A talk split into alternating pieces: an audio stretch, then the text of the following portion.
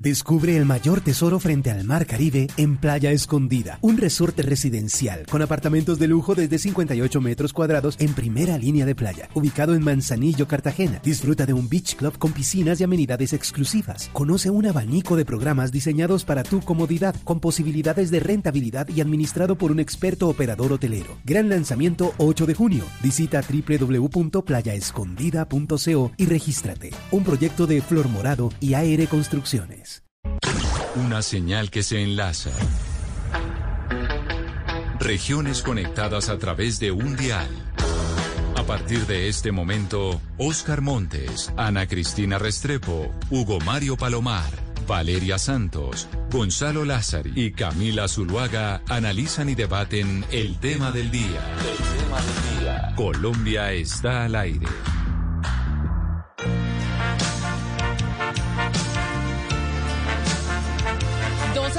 16 minutos. A ustedes gracias por seguir conectados con nosotros aquí en Mañanas Blue.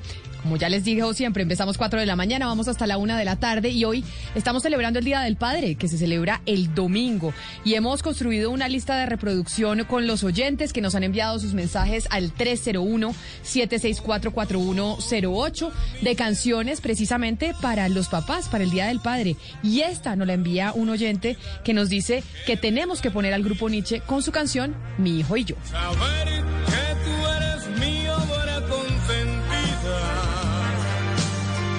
que pidiera cuando a tu madre conociera. Luz, dale luz a tu sentido. Y con el grupo Nietzsche a esta hora quiero saludar a un papá que es cantante, es chef y empresario, porque queremos hablar del rol y de, los papás, de la nueva paternidad. Se aprobó en el Congreso de la República la licencia compartida. Los papás van a poder tener más días precisamente de licencia de paternidad. Y en esta época se revalúa mucho el rol de los papás, en donde se quiere un rol más participativo, que no sea solo la mamá la que se encarga de los niños, sino también los padres. Y por eso quiero saludar a Guillermo Vives, que está con nosotros en la línea y quien hace años, Guillermo, usted me corregirá, usted se convirtió en papá, bienvenido. Hola Camila, ¿cómo estás? Sí, hace ya dos años y medio. Tiene dos años y medio, no, eh, dos años y medio, sí. Dos años y medio. Jacobo y Matilde tienen dos años y medio. Bueno, pero ¿cómo fue el proceso? ¿Cómo fue el proceso de adoptar a Jacobo y a Matilde?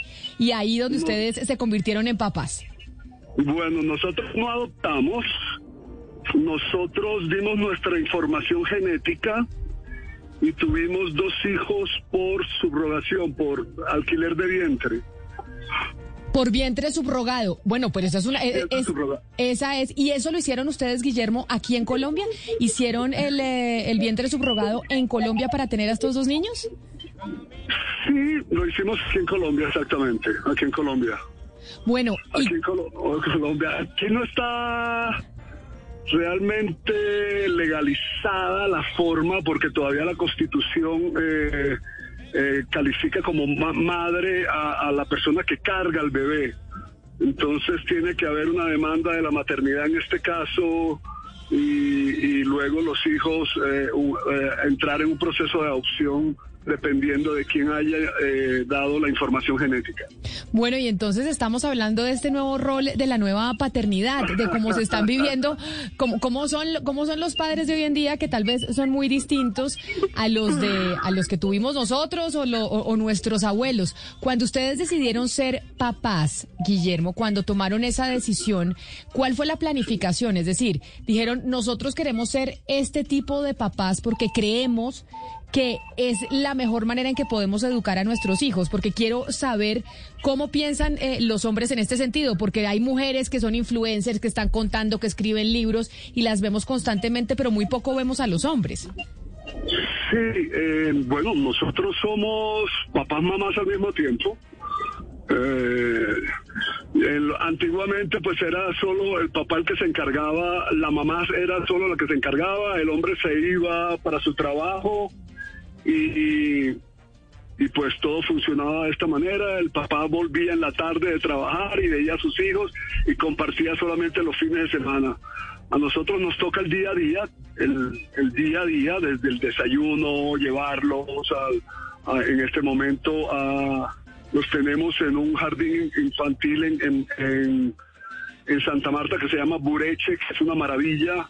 Nosotros cuando empezó la pandemia nos fuimos a vivir a Santa Marta precisamente por ellos y por nosotros también, porque estábamos eh, cerca al mar, era, tenía mucho más libertad que estar metidos en un apartamento eh, con temor a sacarlos a un parque y que se pudieran contagiar y que nosotros nos pudiéramos contagiar. Entonces llevamos desde antesitos de la pandemia, nos mudamos a Santa Marta y pues llevamos allá todo este tiempo. Yo me encuentro ahora en Bogotá haciendo unas vueltas eh, de la venta de Gaira y, me regreso esta noche a las 8 de la, de la noche para Santa Marta. Claro.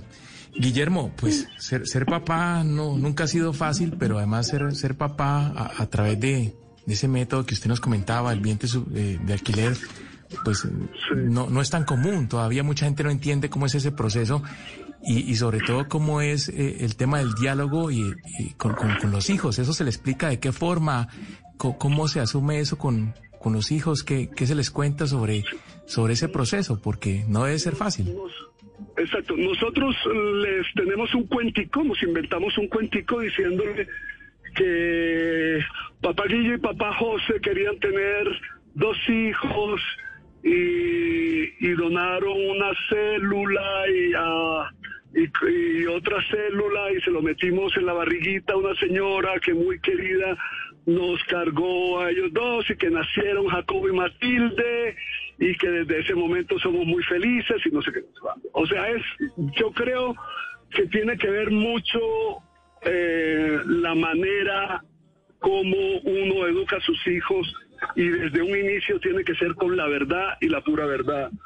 Y, indiscutiblemente eh, eh, enseñarles lo que de pronto una sociedad no está preparada, que es el respeto a la diversidad, ¿no?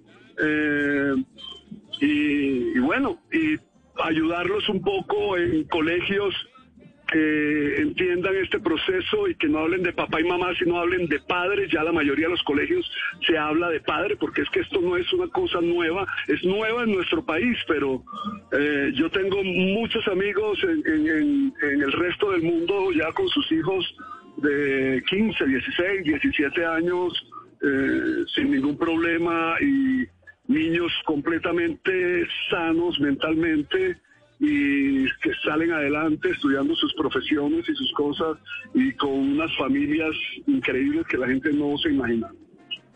Guillermo, hay algo, pues yo no tengo un estudio científico para comprobar lo que le voy a decir, pero yo creo que, que, muchas personas van a estar de acuerdo conmigo. Cuando los niños, cuando uno sale a paseo o sale a un viaje con los niños, cuando todo está delicioso, cuando todo está tranquilo, cuando están pasando rico, es papá, papá, papá, todos quieren estar con el papá. Pero cuando ya están aburridos, cuando ya están cansados, cuando ya tienen hambre, ahí sí es mamá, mamá, mamá. Ahí sí buscan esa la mamá. Con ustedes, eh, ¿cómo funciona? Con nosotros es papá para todo. en las buenas y en las malas, felices, que llorando, aburridos, ¿no? Eh, sí, papá para todo. Papá, papá, papá.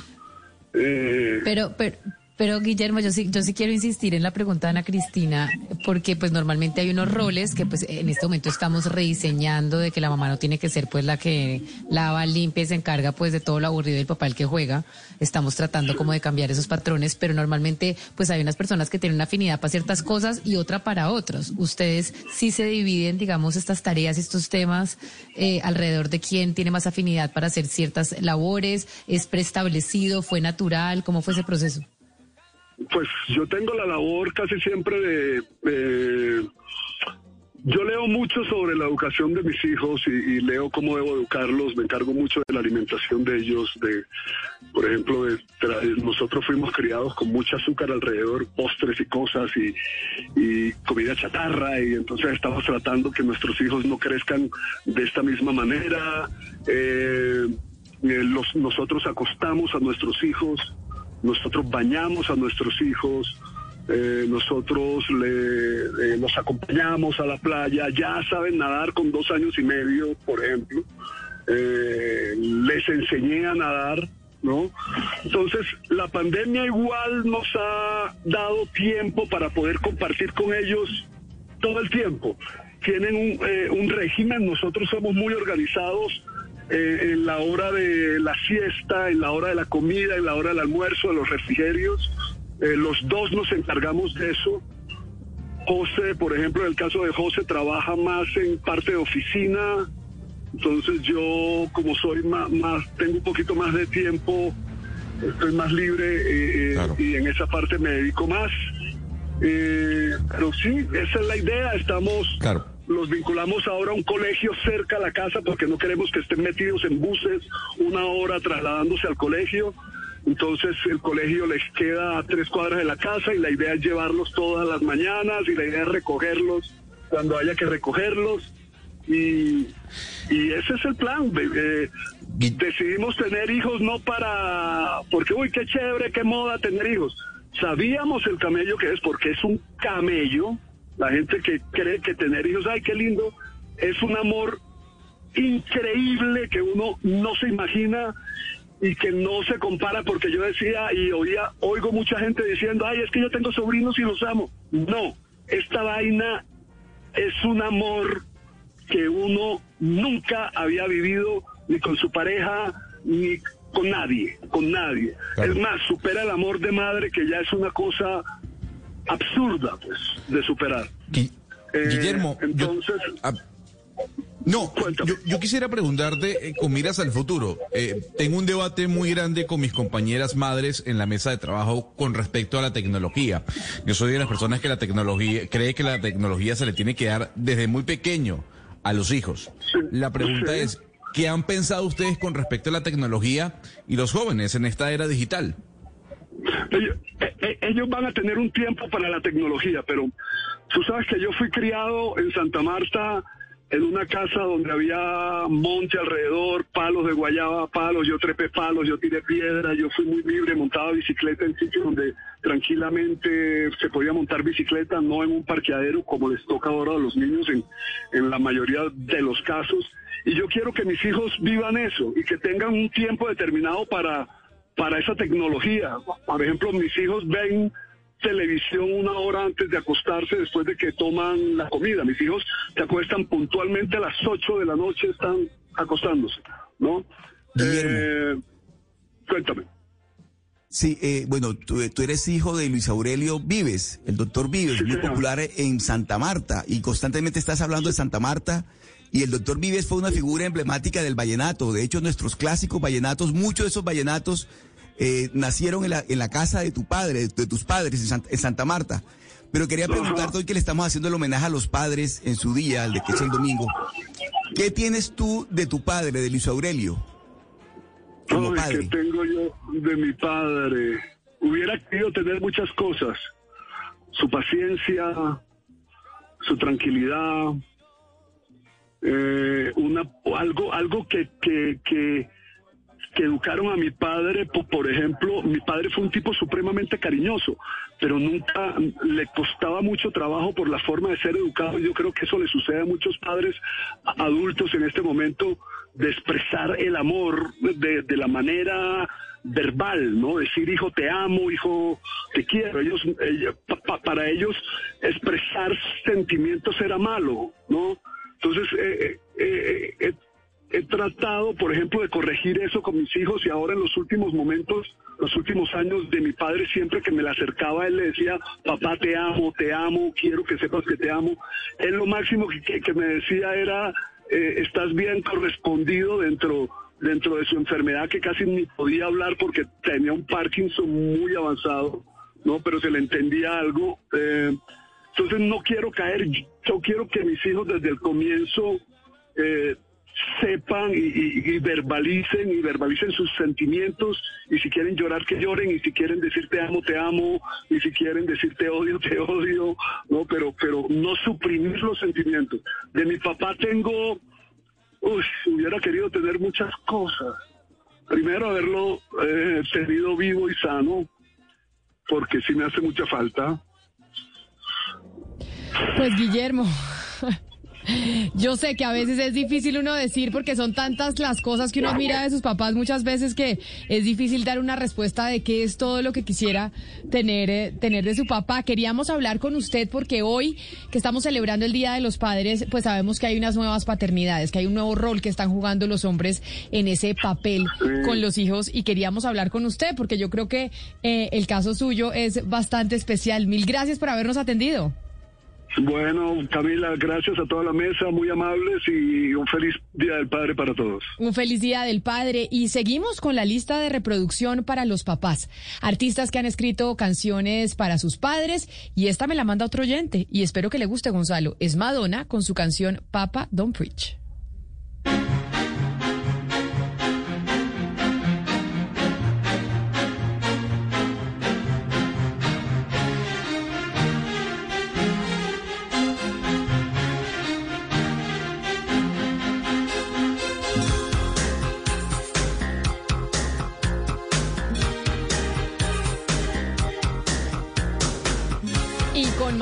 A saludar a otros dos invitados que también eh, son papás, que además son influencers en las redes sociales, que están montando muchas fotos con sus hijos y demás. Y pues queríamos ir un poco más allá, porque en las redes sociales se ve una cosa, pero ¿cómo está siendo el nuevo rol de papás? Estoy eh, en comunicación con Tatán Mejía, que es deportista y nos acompaña esta hora en Mañanas Blue. Tatán, bienvenido, gracias por conectarte con nosotros.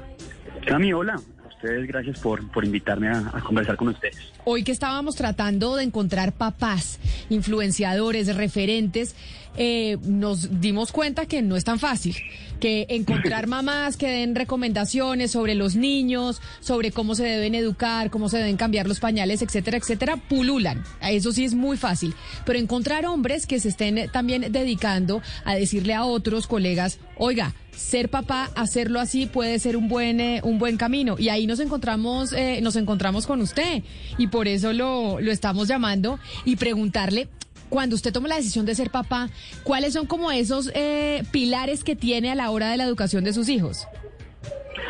A mí, mira, yo, yo en realidad lo que siempre he pensado a la hora, pues uno nunca está listo para ser papá, es lo primero que uno tiene que entender. Nunca hay un momento perfecto y nunca va a haber un, un momento económico perfecto y uno nunca va a estar preparado para eso.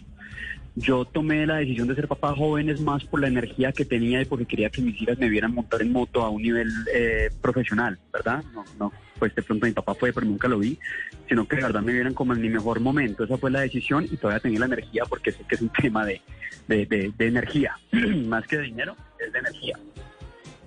Entonces, eh, señor. No, no, continúe con su respuesta. Ah, bueno, no, entonces estaba estaba estaba con eso, de, cuál había sido la decisión esa, de, que me vieran montar en motor bien, pues, y, llegaron dos grandiosas niñas a mi vida. Claro. Tatán, hay algo que decía nuestro anterior invitado que yo no termino de entender, y no lo termino de entender porque no soy padre, y es ¿por qué hay que obligar a los hijos a que hagan lo que nosotros hicimos? Es que yo quiero que mis hijos crezcan como yo crecí, es que yo, sigo que quiero que mis hijos vivan lo que yo viví. ¿Por qué no adecuarnos a las nuevas generaciones, a las nuevas tecnologías, a los nuevos ambientes? Pues eh, eso sí ya depende de, cada quien, ¿verdad? De cómo quieres crear tus hijos. Yo lo que menos quiero es que mis hijas vivan mi vida o que vivan lo que a mí me gusta o que les guste lo que a mí me gusta. Siempre me, he enfocado en lo que, en que tomen sus propias decisiones y en que y, en que hagan lo que de verdad les gusta. Yo sí pongo a disposición. Digo, yo, yo quiero que aprendas a montar una moto. Aquí hay una moto, aprende a montar en bicicleta, aprende a montar en moto. Pero este no va a ser tu camino, ¿verdad? Hay otros caminos, pero sí me parece necesario que sepas que de pronto algunas cosas no son solamente para hombres, sino que las mujeres tienen exactamente las mismas manos y los mismos pies para hacer exactamente lo mismo que hacen los hombres. Entonces ha sido como una más una, una, línea de decir, vení, vos definitivamente podés ser feliz, podés hacer, hacer, lo mismo que hacen los, hombres y las mujeres, estamos en igualdad de condiciones y no vas a necesitar, digamos, un hombre para ser feliz ni para salir adelante tú eres feliz porque quieres y puedes y puedes hacer lo que quieras, no porque necesitas de alguien. Ese ha sido como mi camino.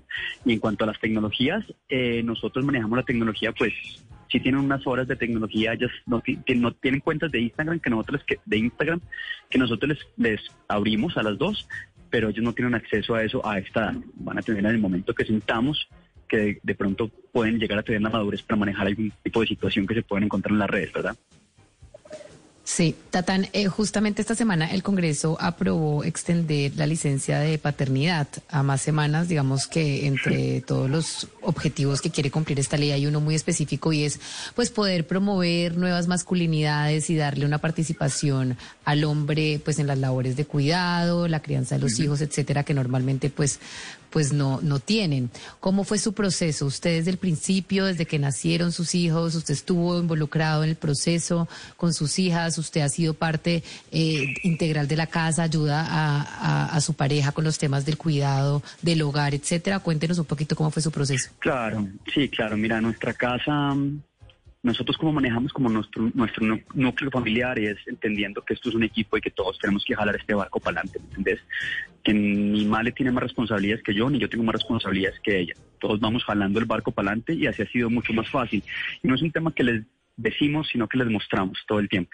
En mi casa se hace el desayuno, el que se levantó primero el desayuno con las dos.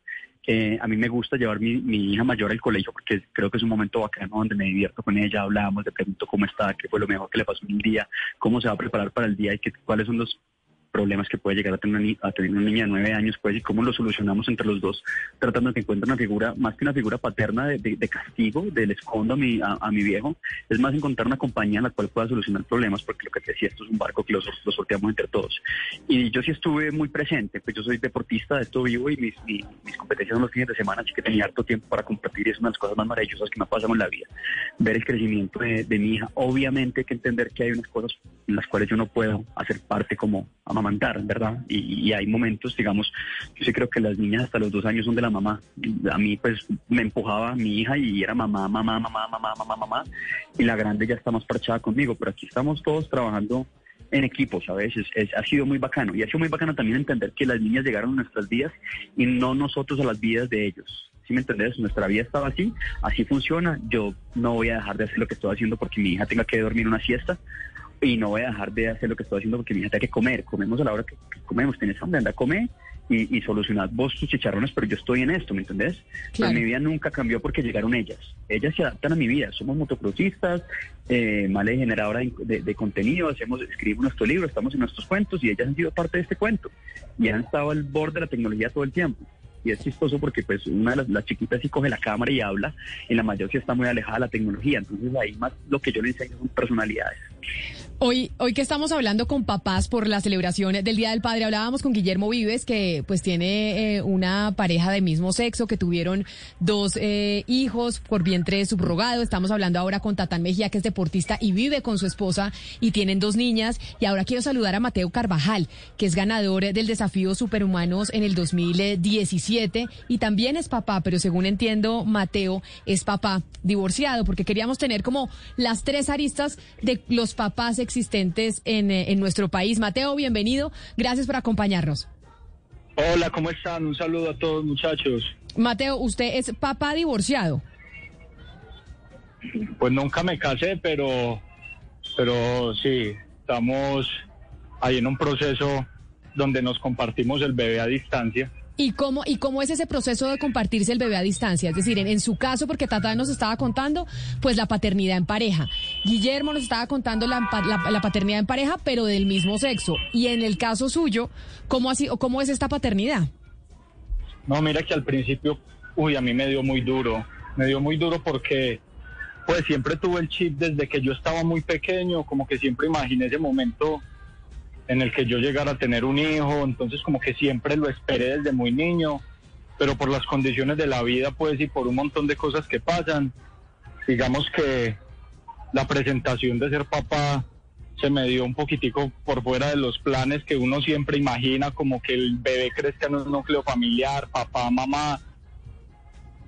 Y pues me tocó muy duro porque el bebé tenía más o menos tres meses eh, vivíamos en ciudades diferentes y nos agarra este tema de la pandemia encerrados en ciudades distintas, todo el mundo con esa incertidumbre, entonces como que me perdí de momentos muy chéveres que son como muy ridículos pues al imaginario de muchos como perderse la salida de los dientes o cuando da sus primeros pasos, como que me tocó todo eso a través del celular, ve, yo me estaba como enloqueciendo, como que me empezó como que llegó un punto donde dije, aquí no se puede decir palabra, ¿cierto? Se puede decir lo que quiera, lo escucho. Ah, bueno, no, como que llegó un punto después de tanta pandemia, yo dije, no, ni mierda, ya tengo que ir a ver al niño, no, que no se puede por... Pues como que dije, escúchame, ni mierda, voy a ir a verlo porque necesito que me ayudes, porque eso ya me estaba pasando como factura en cuanto a lo físico de no poder verlo. Entonces, pues pasé como un proceso y unos aprendizajes muy tesos, donde al final de todo la conclusión es que el niño, no sé por qué, no sé si es genética, Dios, naturaleza, no tengo ni idea, pero como que de esos meses tan duros de ausencia, donde solamente pues un niño de seis años que te va a prestar atención por un celular, llegó el momento de volvernos a ver y pues él reaccionó de una manera que yo no tengo palabras para describir eso y fue que me extendió los brazos y pues eso fue una cosa que yo quedé como en shock. Pero mire, Mateo, usted nos está contando cómo fue el proceso de la paternidad en medio de la pandemia, que fue muy duro estar separado de su niño. Pero ahora que ya no lo están, ahora que ya pues eh, pueden ver si están en, en paternidad compartida a distancia, ¿cómo es? ¿Cómo, ¿Cómo está haciendo su rol como papá? ¿Cómo funciona este, este tema del papá divorciado y cuáles son las labores que usted tiene frente al niño durante el mes, por ejemplo? Digamos que nosotros, pues cuando digo nosotros, es Mel y yo, la mamá de Salvador, eh, tratamos de conciliar todo, ¿cierto? Como que nunca hemos tenido la necesidad de llegar a ese punto donde entonces vení y entablamos esto y vámonos por lo legal, pues porque eso sí armaría un mierdero, pues. Entonces, ella juega un rol dentro, como ella es la que más tiempo comparte con el niño, ella tiene pues una metodología de crianza diferente a la mía y ella como que me sugiere mucho y me ayuda mucho cuando me corresponde el momento de tener al niño, que es más o menos cada mes, mes y medio, donde yo viajo o él viaja a Medellín, tratamos de pues de no montarlo mucho en ese trajín de desplazarlo entre varias ciudades, que es un poquito difícil, pues. pero no, es como todo muy conciliado, tenemos una buena relación y una buena conversación en función, pues como exclusivamente del niño. Sí. Y ahí entre los dos nos complementamos porque su pedagogía es como de mamá muy, oye hijo, ven, vamos a hablar, eh, vamos a llegar a un acuerdo y yo soy como un poquito más como más, no sé. Pero mire, nosotros hoy estamos haciendo, como estamos celebrando el Día del Padre que se celebra el domingo, empezamos a hacer una lista de reproducción de canciones. Gonzalo, usted al principio me decía que le estaba poniendo canciones eh, de bisabuelos, canciones para cortarnos las venas, que no estábamos teniendo en cuenta los papás millennials que hoy existen. Estamos hablando con dos de ellos, con Tatán Mejía y con eh, Mateo Carvajal.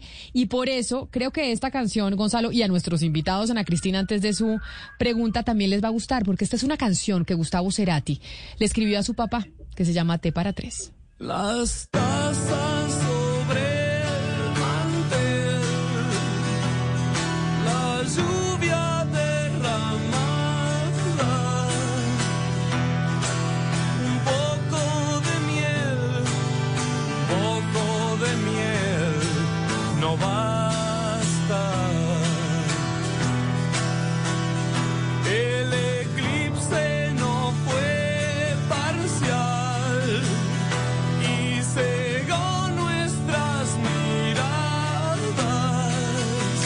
Camila, hoy estamos hablando eh, de papás y también cómo esos papás hacen adentro y fuera de la casa para lograr esa equidad. Y yo eh, le quería preguntar a Tatán, porque es que, Tatán, usted se mueve en un medio que es, es un deporte que, digamos, es eh, predominantemente masculino, que siempre ha sido un medio muy masculino. Hemos hablado durante este programa lo que hace, lo que se hace dentro de la casa, pero usted también está, eh, podría hacer algo o puede hacer algo fuera de su casa para, para lograr ese equilibrio y que más mujeres puedan acceder a ese deporte.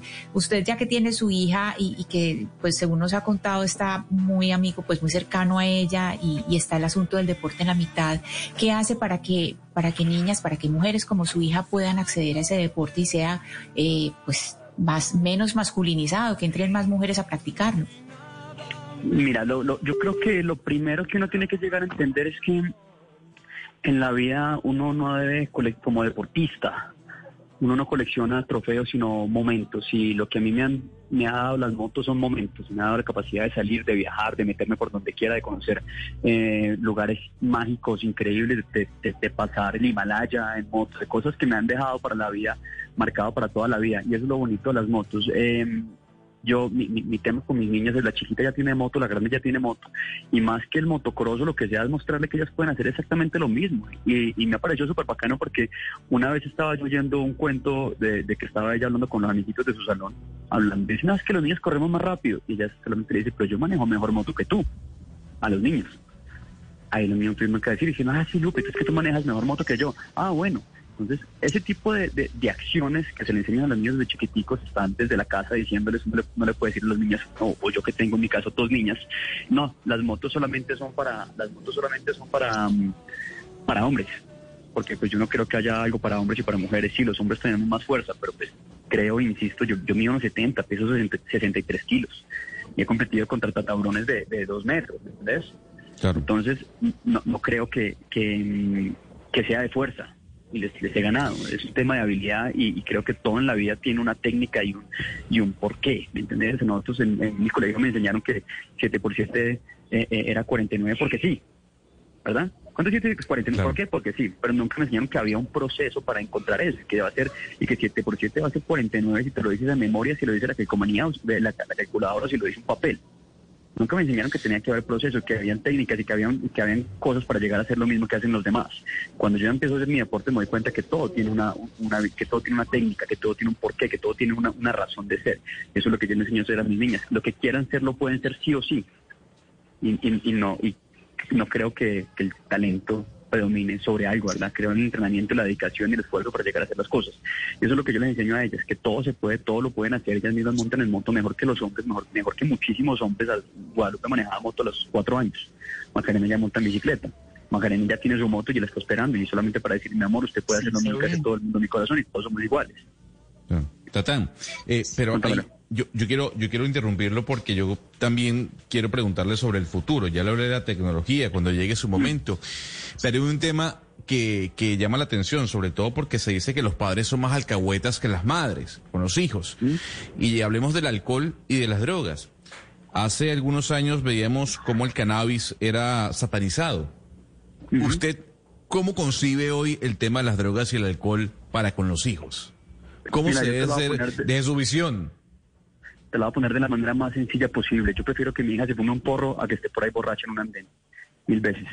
Y eso es lo que tenemos que concebir, que la gente toma trago delante, delante de los niños, eso es normal, y se emborrachan y gritan y joden, y el otro está, está mal. Ellas van a tener las, las herramientas suficientes para tomar la decisión correcta en el momento que les toque. Yo siempre le he dicho, aquí estamos, mi amor, eso es una vaina que está en el mundo, yo no la puedo esconder, no la puedo esconder del mundo, yo no la puedo meter en un cajón porque va a salir desaporada a probar absolutamente todo.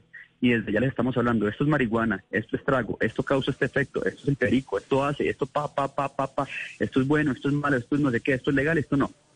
Estas son las herramientas que tienes, mi amor, para que llegue el momento, lo quieras probar o no, sepas qué hacer y qué no hacer porque yo no la puedo meter en un bolsillito y esconderlo en el mundo real. El mundo real es una mierda y todos lo sabemos, pero hay que saber con qué sortearlo, ¿verdad? Hay que estar preparado para ese mundo, hay que estar preparado para las amistades, hay que estar preparado para qué va a pasar en el momento que pase, ¿verdad? Que vean un papá, no que le esté escondiendo las, las cosas y que le dé miedo contarle al papá, sino que encuentren ayuda en su papá, ¿verdad? Entre la mamá y la, entre la mamá y el papá somos lo mismo, nosotros estamos con la misma, la misma lógica del mundo real, es así, mi amor. Así es, y así pasa. Y esto es lo que los hombres quieren, ¿sí? Esto, desde los ocho, desde los nueve años ella ya sabe qué quieren los hombres, cómo los manejan, para dónde va entiendo perfectamente, le he hablado de condones, le, he hablado de preservativos, le he mostrado cómo se ponen las cosas para que no va a llegar con una sorpresa para que esté preparada, para que cuando llegue ese momento sepa qué hacer y no trate de inventar y preguntarle a las amigas qué puede hacer, sino que ella ya sabe. Tiene sus libros, le encanta leer, la chiquitica va en su mismo proceso y yo creo que la, chiquitica le va a preguntar a la grande las preguntas que, que, tenga sus dudas y no me las puede preguntar a mí y, y es llenarla de herramientas para sortear, enfrentarse al mundo real, ¿verdad? No al mundo del colegio, en el mundo de, de, de, pues de, sus colegios, ¿sí? de, su, de, su, de su burbuja en la que uno pues trata de, sacarle que la rompa también, sino al mundo real que es, que es complicado. Mateo, yo quiero preguntarle, porque lo que estamos viendo en este momento, pues a nivel de políticas públicas y el esfuerzo que está haciendo, pues, eh, digamos, el Estado es para tratar de educar a las personas y a los hombres, sobre todo que criar, pues también termina siendo un asunto de hombres. Y uno ve que Colombia es un país extremadamente patriarcal, machista, de que casi que todo recae en la mujer, que ahora, pues, con el coronavirus quedó con la triple jornada que es pues hacer todo lo de la casa, trabajar y además cuidar a los niños. ¿Por qué cree usted que Colombia es así? ¿Qué le falta a los hombres? ¿Por qué los hombres no pueden entender que se tienen que involucrar más? ¿Qué, qué es lo que, ¿Cuáles son esas barreras que usted cree que tienen los hombres colombianos para involucrarse más en, en el hogar? Tatán, ayuda con esa respuesta. Acá les toca a los dos. Aquí les toca. Aquí, aquí, por favor. aquí les Tatán, toca. Le toca a Tatania Mateo. Mateo, empiece usted, porque este es el gran, este es el gran reto, el, el- el gran debate, precisamente lo que plantea Valeria, que la responsabilidad no es solo de la mujer y acá tiene que haber también, o hay cada vez un rol mucho más protagonista Sí, claro. de los papás, y eso es lo bueno y lo bonito de esta nueva paternidad.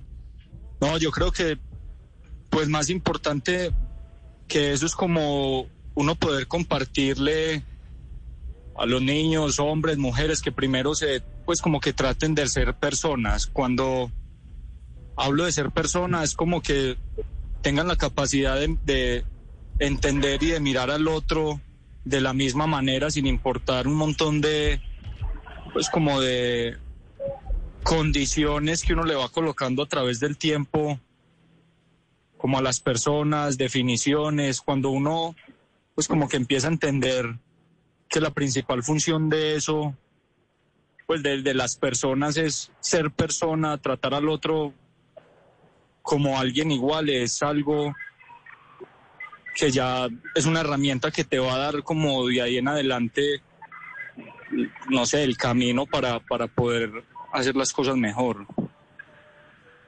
A ver, Tatani, usted, que- porque le pidió Mateo ayuda y esto tiene que ser una construcción. Ah, no, es que las de Tatán están muy breves. Esas de Tatán. Mate, parcero, te mando un abrazo grande, mi ¿Qué se dice? todo bien, mi negro, todo bien, volteando. Mira, yo pienso de esos roles, yo, yo creo que el mundo sí ha venido cambiando, ha venido cambiando a favor. Yo me acuerdo en mi casa que llegaba mi papá y mi mamá le quitaba los zapatos y mi mamá cocinaba y es la que me mandaba, mi papá se iba a trabajar y volvía. Pero también me acuerdo que mi papá me llevaba las competencias y estaba muy pendiente de mi, de, de- de- de mi rol como deportista, muy, muy pendiente. Y entendí que habían roles en esa época y que eh, era supuestamente así. Cuando ya tengo hijos y yo digo, yo quiero compartir más tiempo con mis niñas y pasar estos momentos tan increíbles, porque como decía Mateo al principio, hay momentos que nunca más se van a repetir y que se van a quedar grabados ahí. Entonces, esto ha sido un proceso que ha venido cambiando y que cada vez los hombres somos más conscientes de que hay que pasar tiempo con las niñas, de que esto que está pasando, de, de, de, de- la, la ley que sacaron, de tiempo también a los papás para que las mamás puedan, puedan ir a trabajar y los papás se queden en la casa está muy bien. Es que en, en alguna época se creía o, o por genética siempre los hombres fuimos como el hombre es proveedor y la mujer está en la casa cuidando desde años atrás, ¿cierto? Pero eso eso de, de alguna u otra manera toca el ego de los hombres cuando dices no sos el proveedor de la casa sino la mujer, te estás, le- estás tocando lo que la esencia de los hombres como éramos antes o como hemos venido haciendo a través de los años y de la historia. Y entonces cuando cambias ese esquema y decís porque yo no puedo estar en mi casa con mis niñas aprovechando estos momentos y si a mi mujer le está yendo mejor que yo y a mí no, que ella sea la proveedora, yo simplemente me hago cargo de la casa, eso puede cambiar, eso no tiene absolutamente nada de malo, no eres ni más ni menos, simplemente eres una persona que está jalando el barco echando para adelante, porque sí definitivamente los dos no podemos hacer lo mismo, es muy complicado porque pues si, si hacen, si hacemos lo mismo no va a rendir, si nos dividimos los cargos y nos dividimos las tareas pues va a ser mucho más fácil y vamos a ser más eficientes en el hogar, sea cual sea tu rol. Entonces también es como dejar el, el ego a un lado y entender que es que estamos echando para adelante como familia y entender que esto es un equipo, esto es un equipo de trabajo donde eh, va a ser más fácil si todos trabajamos en sacar esta vaina adelante, ¿verdad? Esta vaina hablo de, familia, de trabajo, lo que tengas adelante. Tenemos que sacar a estas niñas que tengan el mejor estudio, que sean las mejores personas.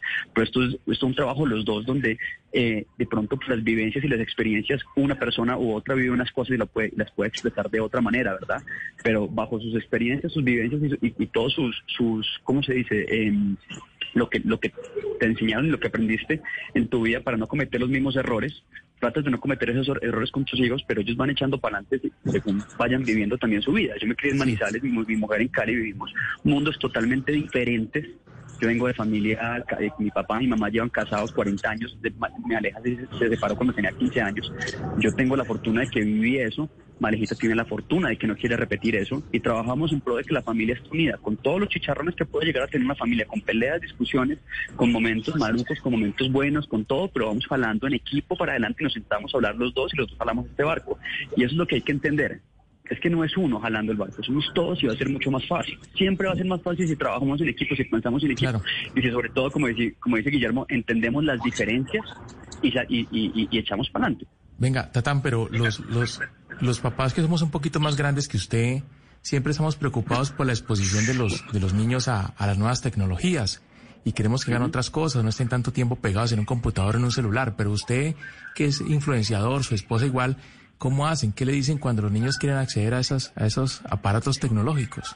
No, hay tiempo, ¿sabes? Hay tiempo. Yo sí creo que yo sí creo que una niña menor de 15 años no tiene nada que estar haciendo con un celular, pues. No pasa nada, no se va a perder de nada, ¿cierto? A menos de que esté buscando una tarea o, aprendiendo cosas nuevas, ¿verdad? Nosotros en nuestro hogar tenemos tiempos donde hay una hora de- de- de celular, digamos, le- ella tiene su iPod y ella busca sus videos y sus cosas, pero es una solamente hora. Eh, como siempre hay unas reglas en que en la mesa ninguno coge el celular y se come y se sienta sin hablar. En el carro, hay un momento donde estamos juntos, también estamos eso hablando. Yo no le paso el celular a mi hija para que se entretenga, sino que nos vamos contando placas y, y divirtiéndonos. Pero sí hay que poner esas reglas que son, son, son, son normales y, y se necesitan, ¿verdad? No le puede soltar el celular para... Lo que pasa ahorita es que la gente le entrega el celular para poder comer ellos y como desentenderse un poquitico. No sentémonos con ellos y enseñémosles a hablar en la mesa y a comunicarnos. ¿Y cómo estás? ¿Y qué ha pasado? Préstame el celular. No, señora.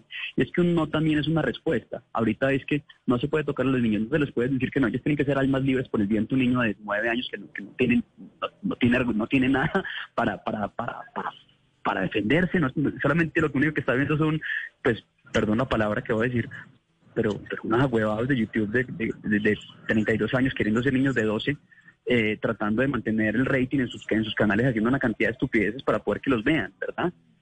Y, y- así no debe ser. También hay que ver el contenido. ¿Qué es lo que estás mirando? ¿Esto qué te aporta? No, mi amor, eso no lo vas a ver. ¿Por qué no? Perdón. ¿Me entendés? Claro, Entonces, entendemos. sí. Entendemos perfecto, Tatán, y por eso queríamos, normalmente cuando se habla de educación, pues se habla con mujeres, y son eh, las mujeres las que están hablando sobre cómo es esa relación con los hijos, y muy pocas veces escuchamos a hombres como ustedes hablar al respecto, y por esa razón queríamos invitarlos a propósito del eh, Día del Padre este fin de semana. Tatán Mejía, gracias por haber estado aquí con nosotros en Mañanas Blue. Ya a mí, a vos y a toda la mesa de trabajo les mando un saludo grande. Gracias por este espacio. Me parece una nota mate. Te mando un abrazo gigante invitado. Por ahí nos estamos viendo. Igualmente, papá habla muy hermoso. Yo, yo, mero Diego.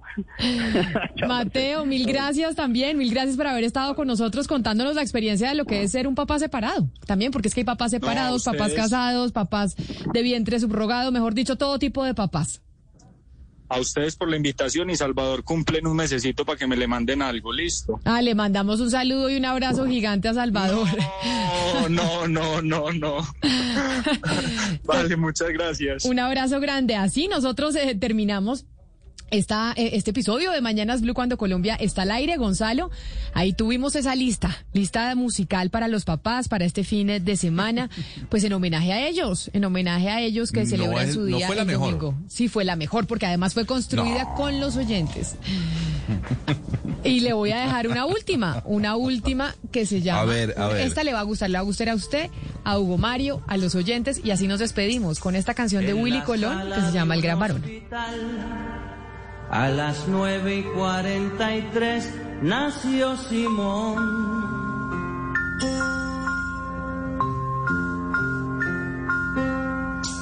Es el verano del 56, el orgullo de don Andrés por ser varón.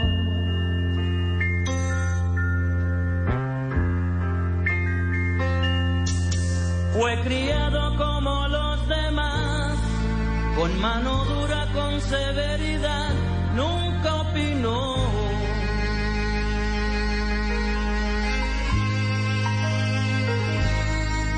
Cuando crezcas vas a estudiar la misma vaina que tu papá, óyelo bien.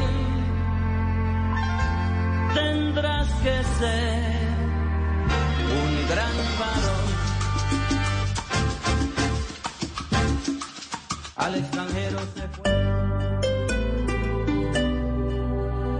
Descubre el mayor tesoro frente al mar Caribe en Playa Escondida, un resorte residencial con apartamentos de lujo desde 58 metros cuadrados en primera línea de playa, ubicado en Manzanillo, Cartagena. Disfruta de un beach club con piscinas y amenidades exclusivas. Conoce un abanico de programas diseñados para tu comodidad, con posibilidades de rentabilidad y administrado por un experto operador hotelero. Gran lanzamiento 8 de junio. Visita www.playaescondida.co y regístrate. Un proyecto de Flor Morado y AR Construcciones.